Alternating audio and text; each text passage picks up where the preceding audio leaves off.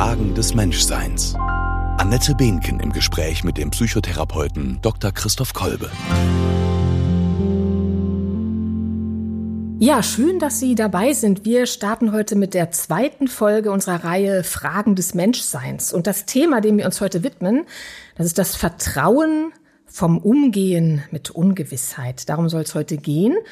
Und wir, das sind zum einen Dr. Christoph Kolbe, er ist psychologischer Psychotherapeut, tiefenpsychologisch fundiert und Existenzanalytiker. Das ist ein psychologisches Verfahren, das Viktor Frankl in den 50er Jahren entwickelt hat. Und er ist Präsident der Internationalen Gesellschaft für Logotherapie und Existenzanalyse.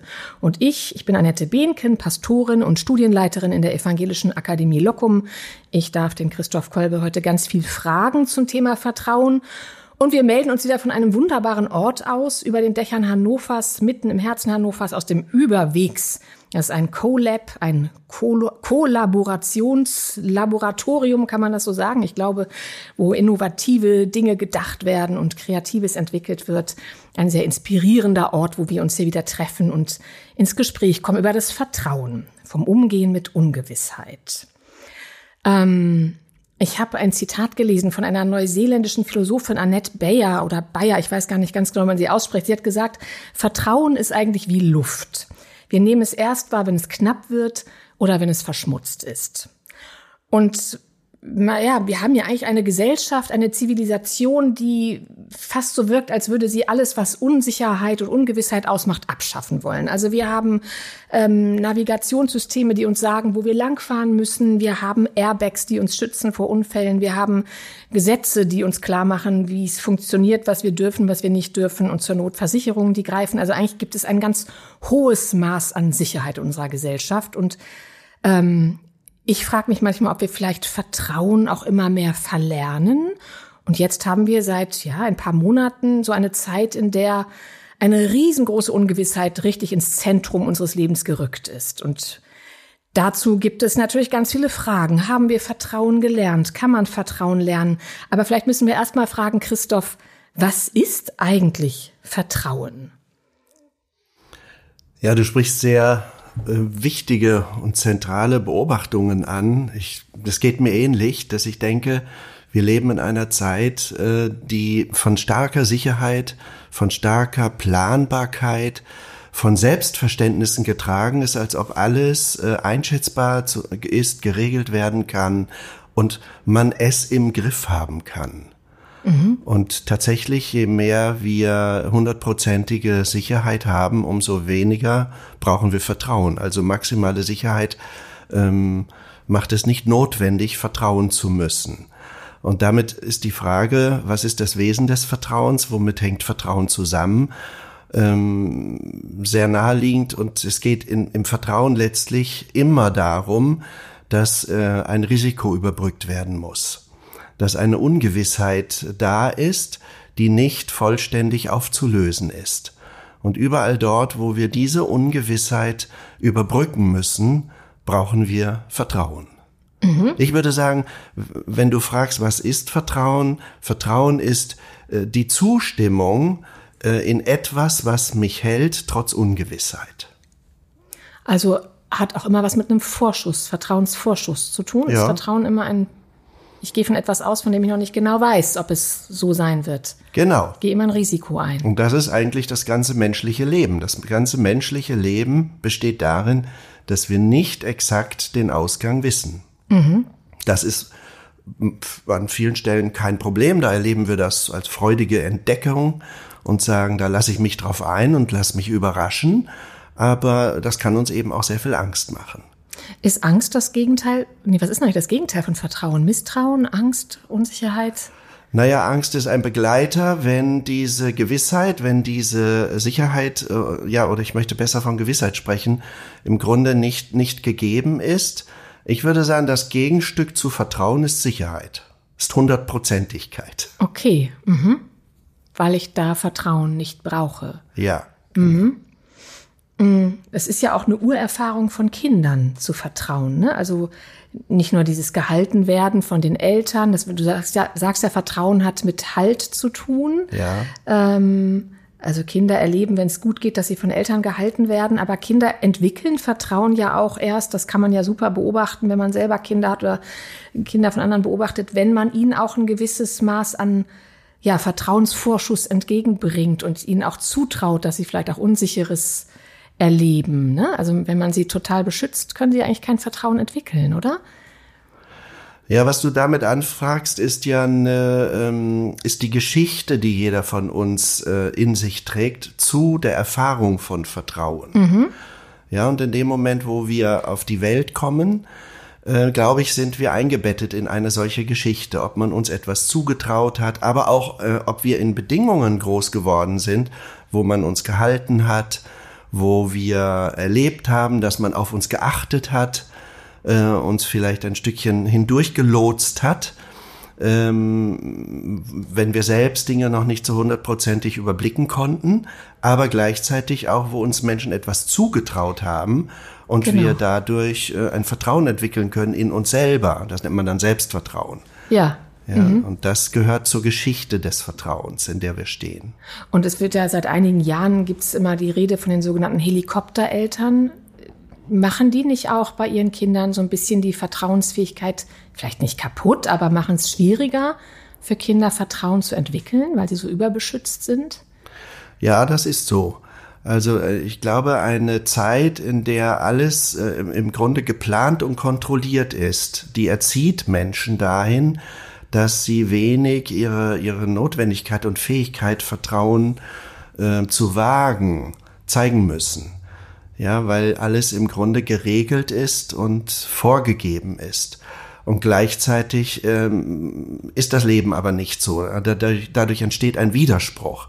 Es entsteht dadurch im Grunde auch eine Art Anspruch, eine Idee, äh, so müsste Leben sein, dass es quasi äh, überschaubar und kalkulierbar ist, aber es ist eben nicht so.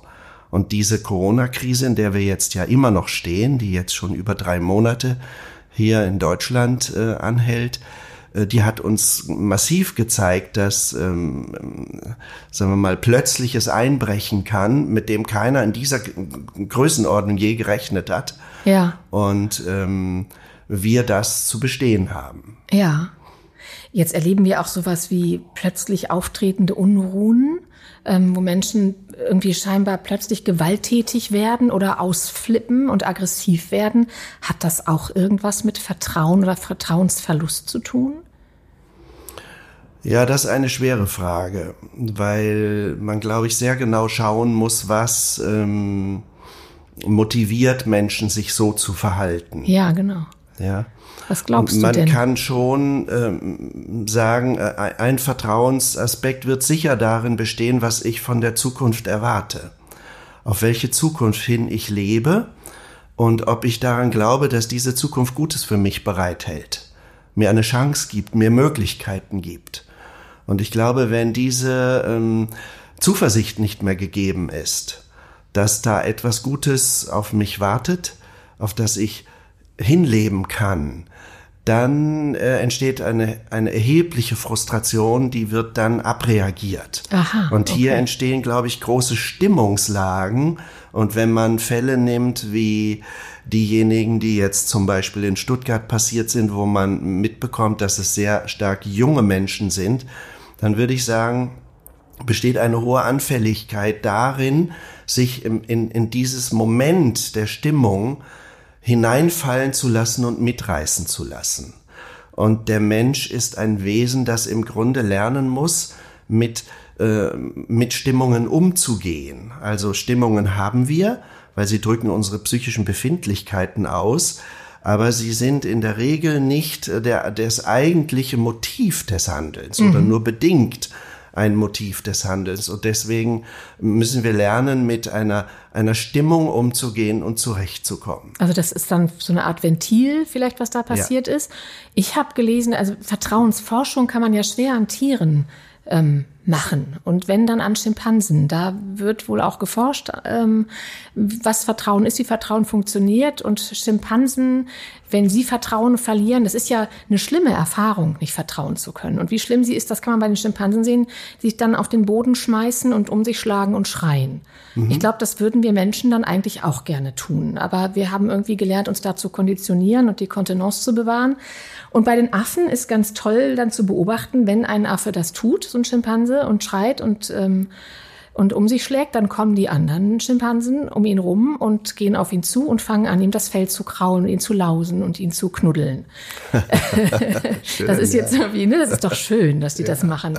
Das ist ja unter uns Menschen so irgendwie nicht so leicht denkbar, aber eigentlich bräuchten wir doch auch so ein Äquivalent oder so. Was, was kann akut helfen, wenn akut Vertrauen wegbricht und das ja wirklich sich vielleicht auch lebensbedrohlich anfühlen ja. kann oder zumindest sehr, sehr bedrohlich. Ja, also ich kenne dieses Beispiel mit den Schimpansen jetzt nicht, aber ähm, das passt schon gut.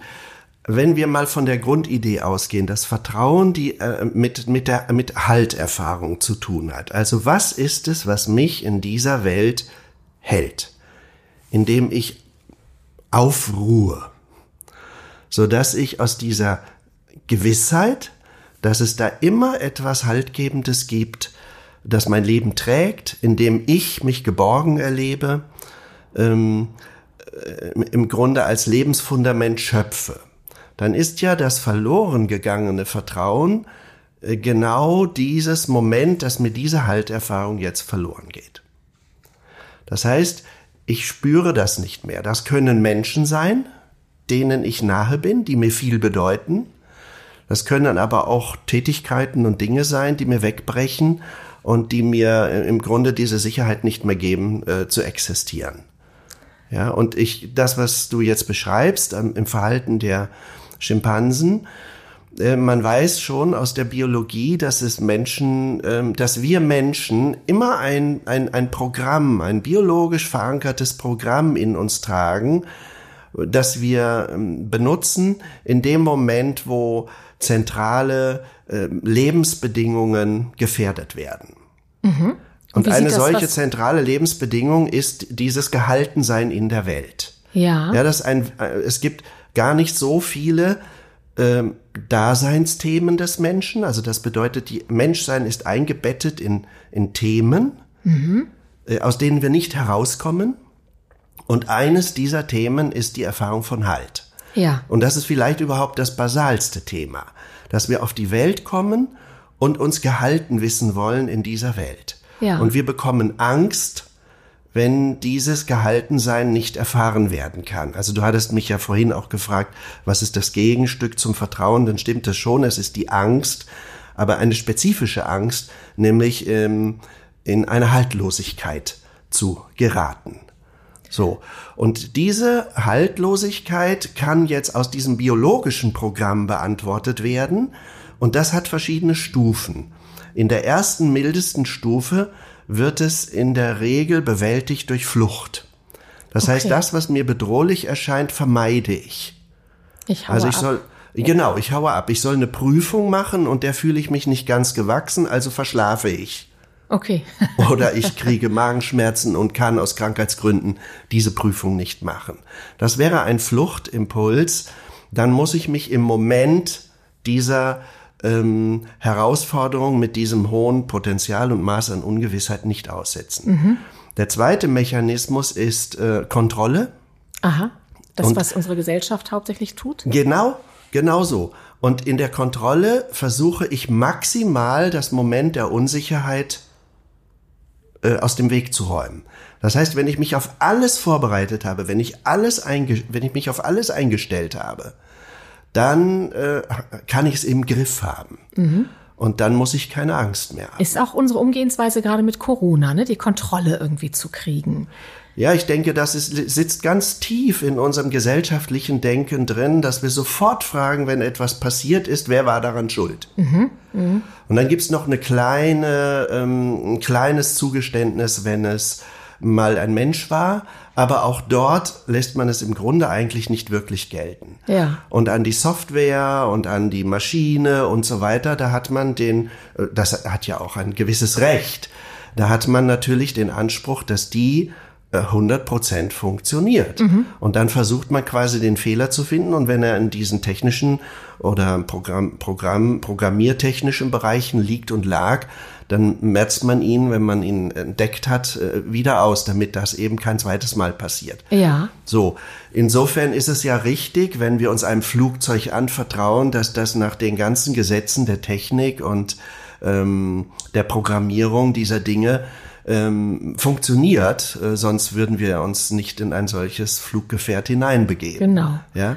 also das wäre die Kontrolle. Ja, aber ja, diese, und, und damit schaltet, äh, wenn, wenn, wenn das übertrieben wird, versucht man mit der übertriebenen Kontrolle dieses Restmoment der Unsicherheit immer mehr auszuschalten. Mhm. Und ein bisschen leben wir in diesem Wahn, als ob wir äh, Leben auf diese Art und Weise in den Griff bekommen können. So, aber vor Corona können wir weder fliehen, noch können wir es im Moment total kontrollieren. Was gibt es noch für ja, die dritte Reaktion. Möglichkeit wäre, in den Hass zu gehen, um das, um den, um das Gegenüber, das uns bedroht, zu vernichten. Okay. Das äh, sieht man häufig auch bei Affekttaten, die Menschen begehen ja, dass wir im, im Grunde ähm, auf diese Art und Weise versuchen, den, der uns bedroht, oft auch durch Gewalt auszuschalten. Mhm. Da ist dann eine höhere Aggressionsstufe drin.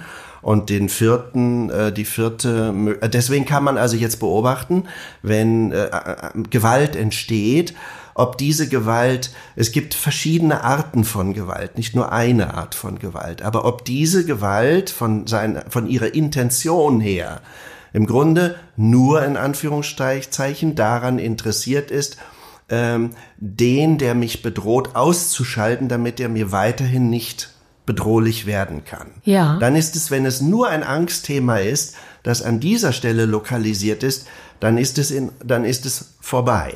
Ja, okay. Der mhm. will dem mhm. anderen nichts wirklich Böses mhm. oder er will ihn nicht verletzen. Der will einfach die Gefahr loswerden. Er will die Gefahr loswerden, mhm. genau das. Okay, das so. ist das. Gibt's noch mehr? Das, das also dritte Flucht? und dann gibt es noch ein viertes, das ist der sogenannte Todstellreflex. Ah, okay. Das ist ja. dieses, äh, dass man erstarrt. Ja. Das berühmte Kaninchen vor der Schlange. Ja, dann habe ich, konnte ich wirklich vor ein paar Tagen erst bei einer Maus und unserer Katze beobachten. Die hat sich auf die Seite gelegt, die Katze hat das Interesse verloren, ist weggelaufen, die Maus ist aufgestanden und in die andere Richtung weggelaufen. Wie mutig eigentlich, von einer ja. kleinen Maus sich vor eine Katze zu ja. legen und totzustellen. Genau, und das sind biologisch ablaufende Programme. Ja. Das heißt, der Mensch muss keine Wahl treffen.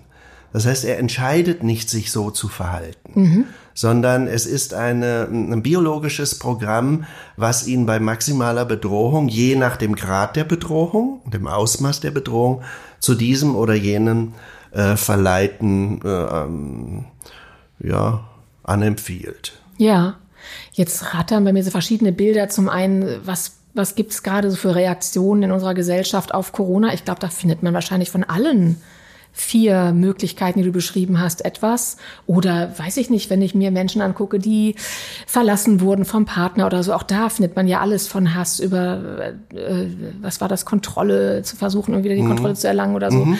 Oder bevor ähm, sowas passiert, Krankheit. Wir, also mich interessieren immer wieder diese Verschwörungstheorien, die ich so schwer nachvollziehen kann. Kann man das einer dieser Reaktionen zuordnen oder mischt sich das irgendwie?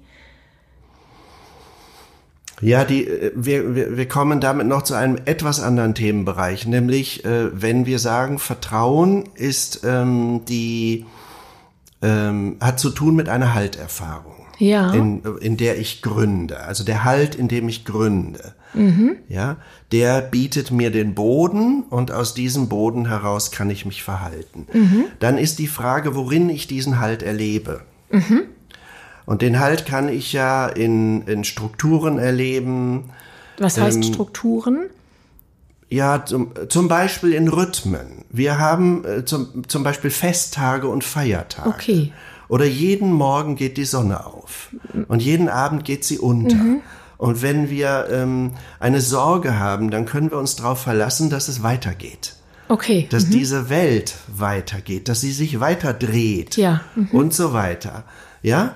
Und so kann für den einen oder anderen Menschen schon alleine in dieser Tatsache, dass ich jeden dass, Morgen äh, denselben ja, Kaffee trinke, genau, um dieselbe Uhrzeit. Ja, mhm. da ein großer Halt liegen. Und ja. das mhm. merkt man bei vielen Menschen, die in sehr große Unsicherheiten hineinkommen, dass plötzlich so kleine Gesten, kleine Rhythmen eine ganz tragende Bedeutung bekommen. Ja. Dann ist das das, woran ich mich festhalten kann, weil alles andere sehr unsicher ist. Ja, ja, verstehe ich. Mhm. Ja? ja. Oder ich habe mal einen Fall gehört, da hat jemand eine Zwangsstörung, kam mit einer Zwangsstörung zu mir in die Therapie und dann habe ich gefragt, Wann hat das eigentlich begonnen? Das wäre sozusagen das in übertriebener Form, eine Zwangsstörung. Sich an kleinen Ritualen ja, genau. oder immer wiederkehrende ja, Dingen festhalten. Das ist diese zweite Stufe der Kontrolle, die ich gerade äh, beschrieben habe, äh, mhm. die dann sich fixiert und festigt und aus der ja. man nicht mehr rausfindet. Ja. Ja, und dann hat derjenige mir erklärt, das war die ähm, Mitteilung der Eltern, dass sie sich trennen wollen. Ah, ja. mhm. Oder überlegen, sich zu trennen. Mhm. Das war noch nicht ganz klar, ob sie sich trennen.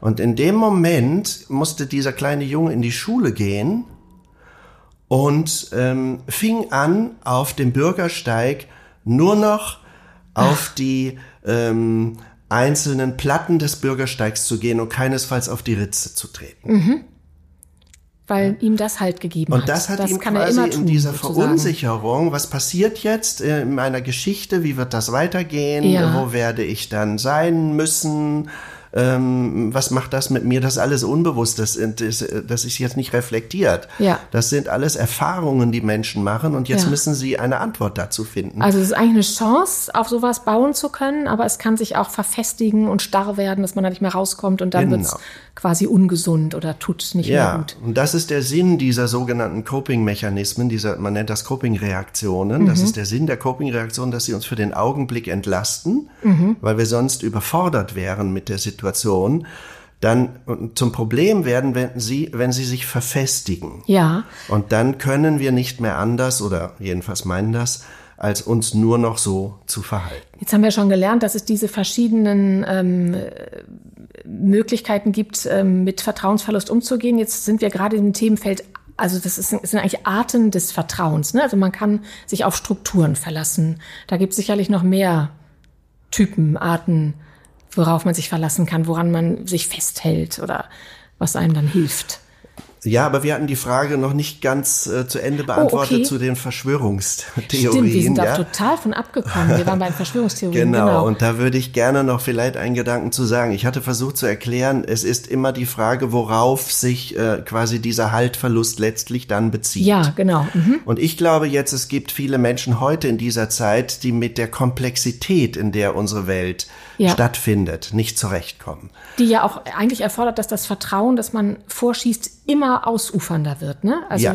immer Oder größer, sagen wir mal, dass wir uns nicht, ähm, sagen wir mal, gefährdet erleben, äh, trotz der äh, immer zunehmenderen oder des zunehmenden Grades an Komplexität. Ja. Und ich denke, wir kommen alle aus einer Geschichte oder früher kam man aus einer Geschichte, wo Welt viel einschätzbarer war. Ja, klar. Und manchmal, mhm. wenn ich reise, geht mir das immer noch so, dass ich denke, hier ist die Welt noch wie vor 100 Jahren. Ja. Oder vor 50 Jahren.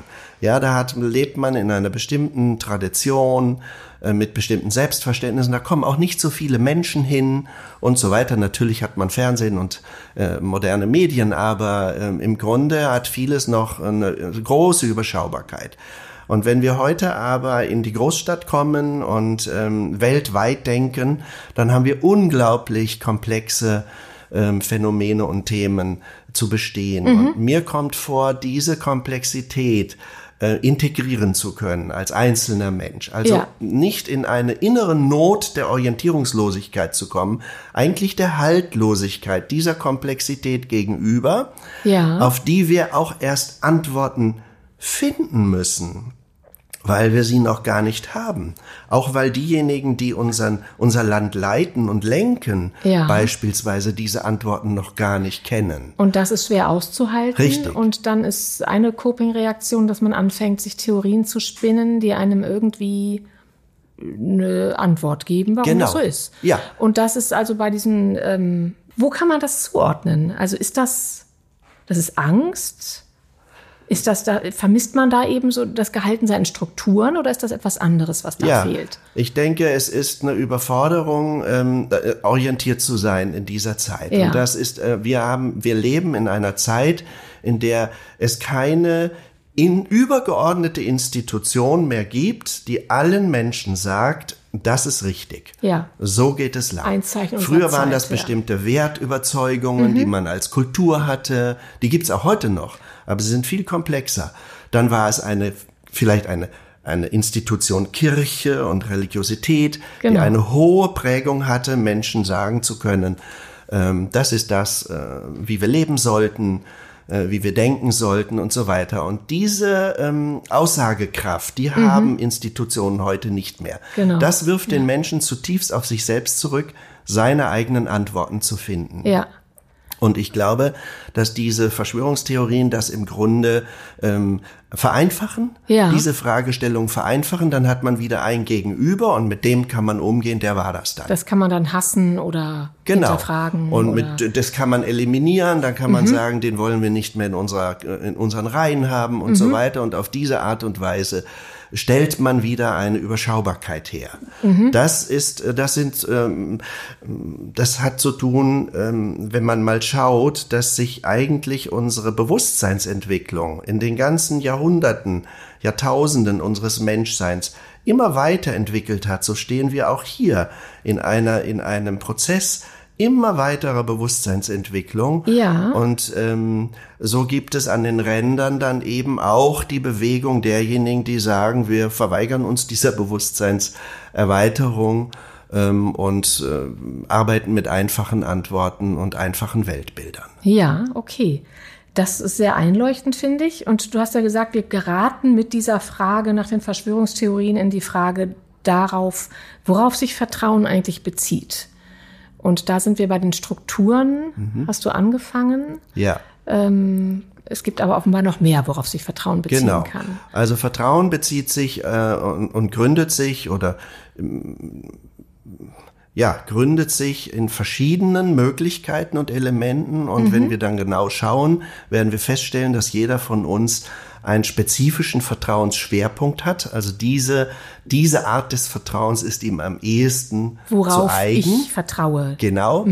Und ein erstes großes Moment ist, dass wir auf etwas vertrauen. Und dieses etwas sind die Strukturen, über die wir schon gesprochen haben. Also zum Beispiel Rituale, Also bei einem Baby, Gesetzmäßigkeiten. das immer wieder zur selben Zeit ich ins Bett gelegt Genau. werde oder zu Ja. essen bekomme oder zu trinken bekomme oder so. Ja, genau. Man kann jetzt sagen, ich möchte individuell auf das Kind eingehen. Das, ist, das betont mehr den Gedanken, dem, dem Kind in seiner Individualität gerecht werden zu wollen. Aber dann lernt man irgendwann, dass es klug ist, wenn man bestimmte Rhythmen und Strukturen hat, Ja. weil Kinder sich daran orientieren und das gibt auch ihnen Halt. Ja. Und dann wissen sie Bescheid, Ja. ob es jetzt so ist oder dass jetzt das wieder dran ist. Und Darf das gibt nicht uns Halt. werden, ne? So. Genau. Eine zweite Möglichkeit sind die Werte, in denen wir ähm, uns beheimatet wissen. Ja, Dass wir wissen, okay. ich liebe die Berge und wenn ich in den Bergen bin, dann geht's mir mal gut. Ja, Ja, oder äh, dass ich ähm, ja bestimmte Interessen, Hobbys und ähm, Tätigkeiten habe, die mir viel bedeuten und äh, Oder auch sowas wie Loyalität oder Gerechtigkeit. Sind das auch so Werte, könnte ich mir vorstellen, die man Ja. so erlebt und merkt, das gibt mir halt, dass ich darauf vertraue, dass es das, dass Menschen gerecht sind oder loyal sind oder dass ich es bin.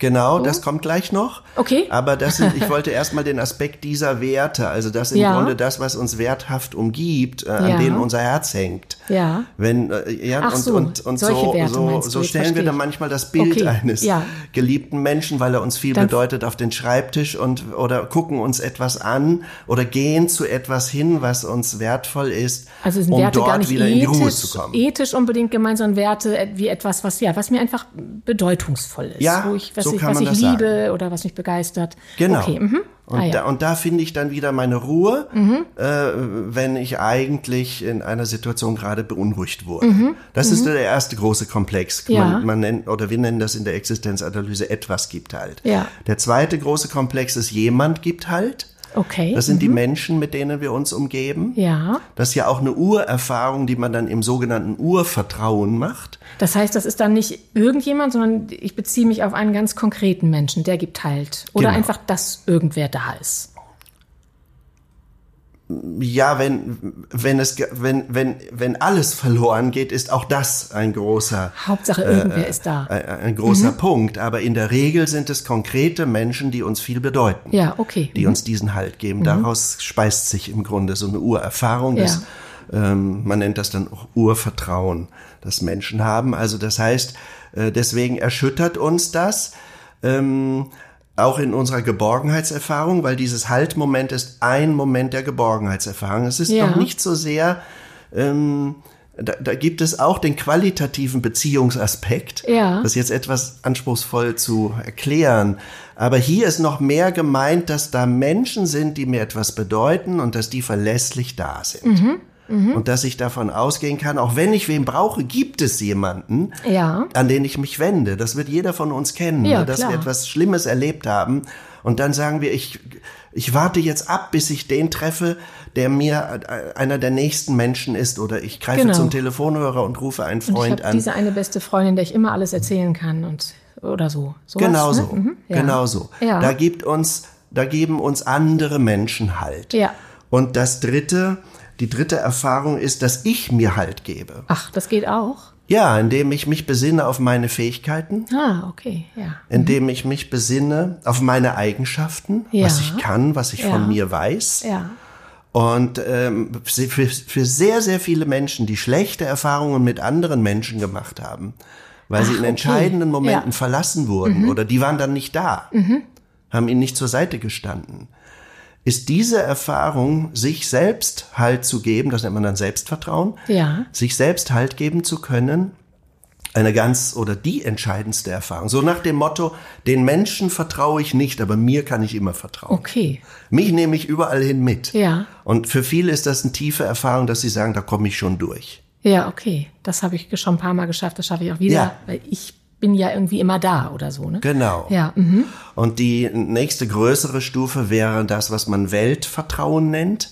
Aha. Das ist vielleicht diese große Erfahrung in, in die Welt äh, als, als Ganzes, in dieses Sein, mhm. eingebunden zu sein, auch dort in dieser Rhythmik von Tag und Nacht zu stehen, aber sich in diesem Sein gehalten zu erleben. Das ist vielleicht einer der tiefsten Fragen.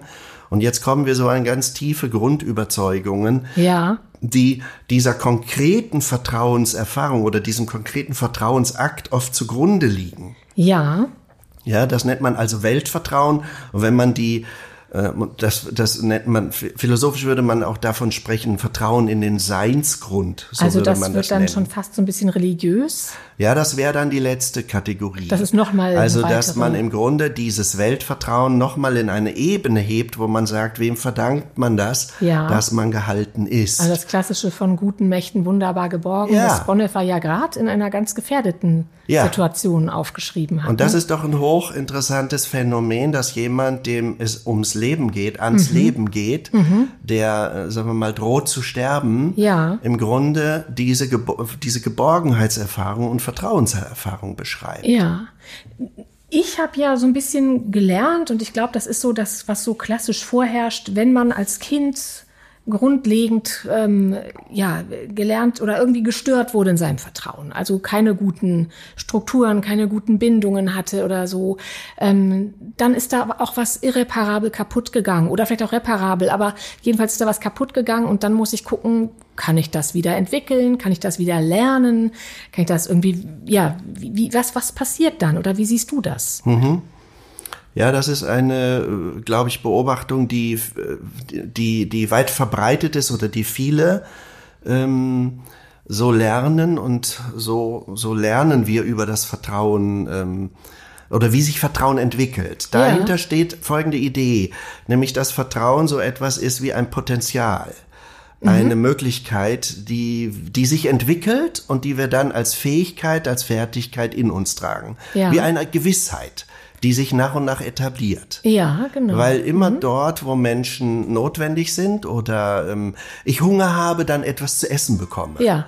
Aber eben auch ein Mensch da ist, der das sieht, dass ich Hunger habe ja, und mir genau. das gibt, was ich mir nicht eigenständig geben kann. Genau. Und aus dieser Grunderfahrung, dass ich bekomme, was ich brauche, entwickelt sich ein tiefes Vertrauen. Ja. Ja. Mhm, und mhm. dieses Vertrauen, Erikson hat das benannt mal als Urvertrauen. Mhm. Der hat nun eine steile These dazu gemacht. die ähm, ist nicht unbedingt belegt, aber er hat das so ge ge gesetzt, nämlich dass dieses Urvertrauen äh, im ersten Lebensjahr im Menschen wächst und entweder ist es dann gut etabliert und wenn es nicht etabliert ist, ist es auch anschließend nicht mehr ähm, auszubauen. Mhm. Deswegen ist das schon diese Idee des Irreparablen, die du eben ja, auch genannt hast. Dass dann ja. was grundlegend gestört ist, was man sein Leben lang genau. mit sich rumträgt, eine Irritation so. oder so. Das ist aber eine Frage, ob das so ist. Und ich, wir persönlich als existenzielle Schule der Existenzanalyse gehen davon aus, dass ähm, Vertrauen lernbar ist und auch, ähm, dass ich mir diese Fähigkeit zu vertrauen erwerben kann, auch wenn ich aus ungünstigen Vertrauenserfahrungen komme. Also das heißt, muss dann etwas geheilt werden oder ist das ein Lernprozess oder ein Entscheidungsprozess? Also wie kommt jemand, das kennt ja jeder, dass man aus dem Vertrauen rausfällt oder so, ja. wie kommt man da wieder rein? Das ist eine sehr gute Frage. Äh, weil sie uns auf, äh, weil sie uns zeigt, dass Vertrauen nicht nur so etwas ist wie, wie eine Gewissheit, die in uns lebt und entweder habe ich die oder ich habe die nicht oder ich habe sie mehr oder ich habe sie weniger und das entscheidet dann darüber, ob ich vertraue oder nicht, sondern Vertrauen ist gleichzeitig ein Akt. Ja. Vertrauen ist gleichzeitig ein Wagnis. Ich ja. glaube, man muss dieses beides verstehen, dass sie einerseits eine ähm, Fähigkeit ist, die wir in uns tragen, die uns manchmal nicht so bewusst ist, ja. dass hinter Verhaltensweisen Misstrauen steht mhm. und das Potenzial zu Vertrauen im Grunde klein ist. Mhm. Ich, ich, sag mal ein Beispiel. Ja, sag mal. Jemand verabredet sich mit jemandem, den er sehr mag und der ihm sehr wichtig ist und der kommt nicht. Er kommt dann schlussendlich zehn Minuten später. Mhm. Und jetzt beobachten wir, dass Menschen, die warten, sehr gelassen damit umgehen mhm. oder extrem unruhig damit umgehen. Ja. Und wenn der dann kommt nach zehn Minuten, dann sagen die einen, ach schön, dass du jetzt da bist, und ja. der andere ist ganz unruhig und macht vielleicht einen Vorwurf und lässt so implizit erkennen, auf dich kann man sich gar nicht verlassen. Wir hatten doch gesagt, dass du um die Zeit da bist. Das hat ja dann was mit dem zu tun, der das sagt. Genau. Und äh, dahinter stehen in der Regel Urthemen, ähm, dass man selber schlechte Erfahrungen mit Verlässlichkeit gemacht hat ja. und sich jetzt äh, eine Wiederholung anbahnt. Jedenfalls man befürchtet, dass sich eine Wiederholung anbahnt. Ja, und wie anbahnt. kann der jetzt oder jemand, der, also gibt ja auch ganz grundlegendes Misstrauen in das ganze Leben oder in Beziehungen oder genau. in, dass das Leben es überhaupt gut mit einem meint. Wie kann ich da wieder reinkommen? Ja, das ist im Grunde die. Also die, die Affen kraulen sich, die knuddeln, die machen das körperlich mit Geborgensein. Was hilft uns Menschen? Vielleicht kann man es auch gar nicht so allgemein sagen. Na doch, man kann das schon sagen. Also ich glaube, es hilft, äh, A, Erfahrungen zu machen, dass wir irgendwo uns gehalten erleben. Mhm. Also das ist, ich, ich muss mehrere Antworten jetzt geben. Ja. Ich denke jetzt gerade an Kriseninterventionen. Ja. Kriseninterventionen sind ja dadurch geprägt, dass Menschen massiven Einbruch, insbesondere von etwas erlebt haben, das ihnen im letzten in einer, auf einer Haltebene erschüttert. Ja. Und deswegen erleben sie das zutiefst als Krise. Ja. Und wir wissen, dass in der Krisenintervention das Allerwichtigste ist, dass Menschen da sind, die Halt geben. Ja. Zum Beispiel, indem sie zuhören, mhm. indem mhm. sie halt vermitteln und sagen, jetzt ist es gut. Mhm das wirst du überstehen mhm. äh, und so weiter, aber überhaupt das Dasein, ja. so, mhm. so bescheiden das klingen mag. Alleine, dass einer da ist, der das mit mir aushält, mhm. der sich dem zuwendet und jetzt äh, diese Erschütterung mit mir teilt und ich bin dadurch mit der Erschütterung nicht mehr alleine. Mhm. Mhm. Das ist ein unglaublich heilendes Moment für die Bewältigung einer solchen Erfahrung. Ja. Und so hätten wir schon eine Antwort in dieser mhm. Frage, nämlich ist da jemand, der äh, zu mir steht in dieser Situation, wo mir gerade der komplette Halt verloren gegangen mhm. ist. Das wäre dann, ja. So, und ich glaube jetzt, in, für, um, um Vertrauen zu wagen, braucht es mehrere Schritte. Also mhm. Vertrauen brauche ich ja immer nur dort, wo ein Risiko zu überwinden ist. Ja. Das heißt, wenn es kein Risiko gibt, muss ich auch kein Vertrauen ähm, wagen. Aber das Problem ist doch, dass manchmal Menschen da ein Risiko wittern, wo vielleicht gar keins ist, weil ja, genau. ihr Vertrauen grundlegend schon gestört ist. Genau. Das ist eine, ein sehr entscheidender Punkt, dass wir, ähm, also wenn ich jetzt noch mal etwas aushole, Menschsein und zu leben bedeutet immer in einer Unsicherheit zu stehen. Ja. Es gibt kein menschliches Leben mit hundertprozentiger Sicherheit. Ja. Ja? Und diese Rest, dieses Restrisiko muss überwunden werden. Und mhm. diese Tatsache, dass es diese Unsicherheit gibt, das nennt man übrigens ontologische Unsicherheit. Also mhm. diesem Sein ist das anhaftend, mhm. dass es auch den Aspekt der Unsicherheit hat. Mhm. Wenn wir also in ein Auto steigen, wissen wir letztlich nicht, ob wir gesund an den Ort kommen, zu dem wir fahren wollen. Mhm. Trotzdem steigen wir ins Auto und gehen davon aus, dass es gut geht. Ja. Das heißt, der Mensch ist konstituiert mit einer, mit einer Zuversicht. Ja. Mit einem Vertrauen, was er schenkt, dass er das Auto beherrscht, ja. dass er, dass andere umsichtig fahren werden und dass sie deshalb ankommen werden, wo sie hinwollen. Dieses Moment der ontologischen Unsicherheit wird jetzt von Menschen, die eine Störung haben, vergrößert. Ja. Und weil jeder von uns schlechte Erfahrungen mit Vertrauen gemacht hat, ähm, benutzen sie das, diese schlechte Erfahrung als Begründung für den Anteil der ontologischen Unsicherheit. Ja, ja. das ist ja nicht ähm, möglich, in ein Auto zu steigen genau. und von A nach B zu fahren, weil ja. so viel passieren ja. könnte. Also ja. sie benutzen die Tatsache, dass es tatsächlich schlimme Dinge gibt, die im Einzelfall äh, also passieren. Genau, kenne ich sehr gut, nicht beim Autofahren, aber bei anderen Themen von mir. Ja. Genau. Mhm. Die, die benutzen sie, um den anderen Anteil, der in eine, eine Ungewissheit tatsächlich in sich trägt, zu begründen. Ja. Ja, und äh, im Grunde kann man das ähm, nur auflösen, indem man jemandem bewusst macht, dass er hier in einer Übertriebenheit der, Be der Befürchtung steht. Ja. Und um vielleicht abschließend diese Schritte des Vertrauens zu benennen, die notwendig sind, ja. ich glaube, es, es erfordert einen zweifachen Blick. Ja. Der eine Blick äh, ist der Blick in die Welt hinein, wenn ich vertraue. Das heißt, das ich heißt? habe zu schauen, ob das, worauf ich mein Vertrauen setzen will, haltgebend ist. Ja. Okay, also, quasi die Fakten abzuklären, genau. ob das realistisch ist. Das ist ein kognitiver Akt sozusagen. Ein kognitiv-emotionaler Akt. Wie okay. habe ich den anderen kennengelernt? Ist er ein vertrauenswürdiger Mensch? Ah, ja. Auch mhm. wenn er mich im Einzelfall jetzt zehn Minuten hat warten lassen ja. und tatsächlich zu spät kam. Aber, zu, Aber wie kenne ich ihn ja. denn? Wie ist er und sonst? Kommt er immer zu spät? Wenn ist er Genau. Mhm. Ja. Kommt mhm. er immer zu spät oder oder ist er jemand, auf den ich mich im Grunde verlassen kann? Ja. Und dann sollte ich das auch ernst nehmen und dann ist es auch richtig, dass ich nicht im Zweifel bin ob er jetzt pünktlich also sein wird. Eine Art Faktencheck ist das eine. Genau. Ja, und das ist vielleicht auch einer der Gründe, weshalb wir auf Fakten lieben, weil sie uns helfen, darin, eine, ja, und deswegen rufen wir nach Wissenschaft. Ja. Weil wir sagen, sie soll uns diese Faktenlage vergewissern. Aber ja. auch sie ist natürlich einem Prozess unterworfen, ja.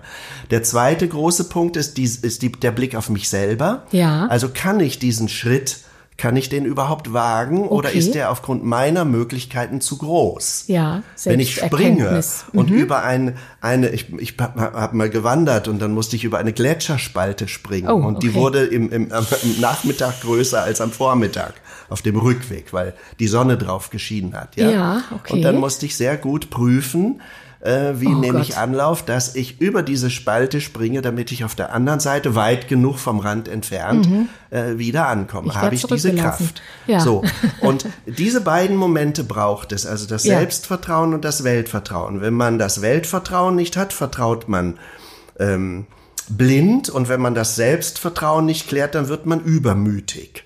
Und deswegen ist, ist, äh, ist das beides ein Problem. Und wenn man Ja. dort gut hinguckt, dann kann man sagen, gut, in dem Wissen, dass es jetzt noch gilt, dieses Restrisiko zu überwinden, kann ich mich auf den anderen, auf dich, auf die Welt verlassen. Okay.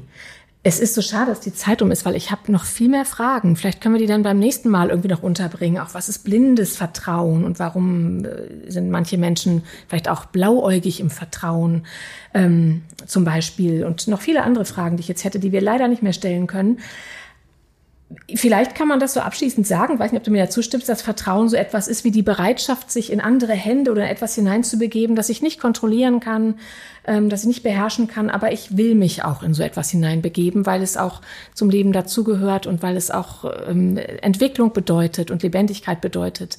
Also eine Art Vorschuss dem Leben zu geben, dass es vielleicht doch gut gehen wird, wenn ich mir die Welt und meine Fähigkeiten genau genug angeguckt habe vorher. Genau. Ja, Vielen Dank. Ich bedauere ein bisschen, dass so viele Fragen offen geblieben sind, aber ich hoffe, Sie kommen dann ähm, in unserer nächsten Folge mit unter. Und ganz vielen Dank dir, Christoph. Dankeschön, Annette. Wir, Dr. Christoph Kolbe und Annette Behnken, freuen uns, wenn es Ihnen gefallen hat und bleiben natürlich dran an den Fragen des Menschseins. In sechs Wochen melden wir uns wieder mit einer neuen Folge. Wenn es Ihnen gefallen hat, dann folgen Sie uns gerne auf Facebook. Sie können da gerne Rückmeldungen, Kommentare, Fragen hinterlassen und wir versuchen, die dann irgendwie in den nächsten Folgen mit aufzunehmen. Und Sie finden uns auch auf unserer Homepage fragen-des-menschseins.de. Wir freuen uns aufs nächste Mal und wünschen Ihnen bis dahin eine gute Zeit. Fragen des Menschseins.